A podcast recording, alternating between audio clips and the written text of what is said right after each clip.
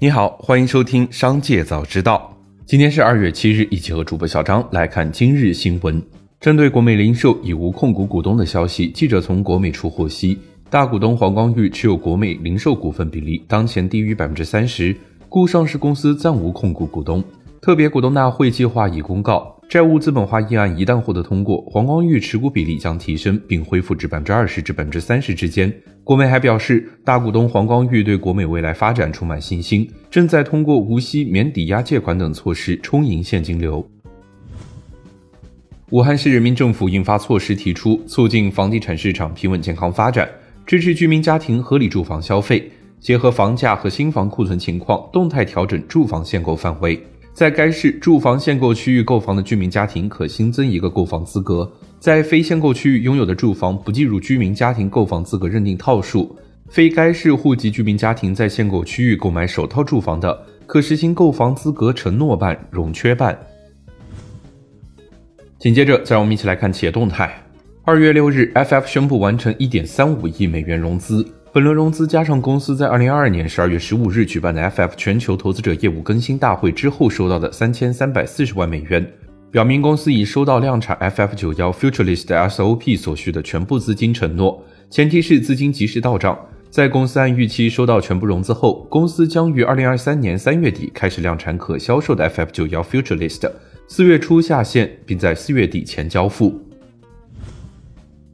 对于浙商银行原党委书记、董事长沈仁康被调查一事，浙商银行二月六日回应说，浙商银行坚决拥护浙江省纪委、省监委对沈仁康涉嫌严重违纪违法进行纪律审查和监察调查的决定，并将以此为戒，持续反思，不断增强金融工作的政治性、人民性，坚定不移地推进党风廉政建设和反腐败斗争。过去几年来，苹果通过拉开旗舰高端机型 iPhone Pro 与入门款 iPhone 之间的技术差距，不断提升高端机型的价格，从而也使得苹果单机平均销售价格持续上涨。二零一七年，苹果顶级 iPhone 机型售价为一千一百五十美元；二零二二年，一款存储容量为一 TB iPhone 十四 Pro Max 机型售价高达一千六百美元，溢价近百分之四十。库克表示，消费者愿意花更多的钱来购买他们认为最好的产品。他也暗示，苹果将不遗余力地推出更多搭载新功能的豪华机型。Chat GPT 概念股继续走强，科创板海天瑞声再度触及涨停，近六个交易日股价翻倍。汉王科技、天娱数科、高鸿股份等涨停，服饰控股、托尔斯、云从科技等继续走高。马斯克表示，在他不得不将 Twitter 从破产中拯救出来后，这家社交媒体公司正在趋于收支平衡。马斯克去年十月以四百四十亿美元的价格收购了 Twitter。在过去的三个月里，除了继续在特斯拉和 SpaceX 的日常工作外，他还经营着 Twitter。马斯克说，这是极其艰难的，他并不希望任何人遭受这种痛苦，并表示 Twitter 仍然面临挑战，但如果坚持下去，有望实现收支平衡。非常感谢公众的支持。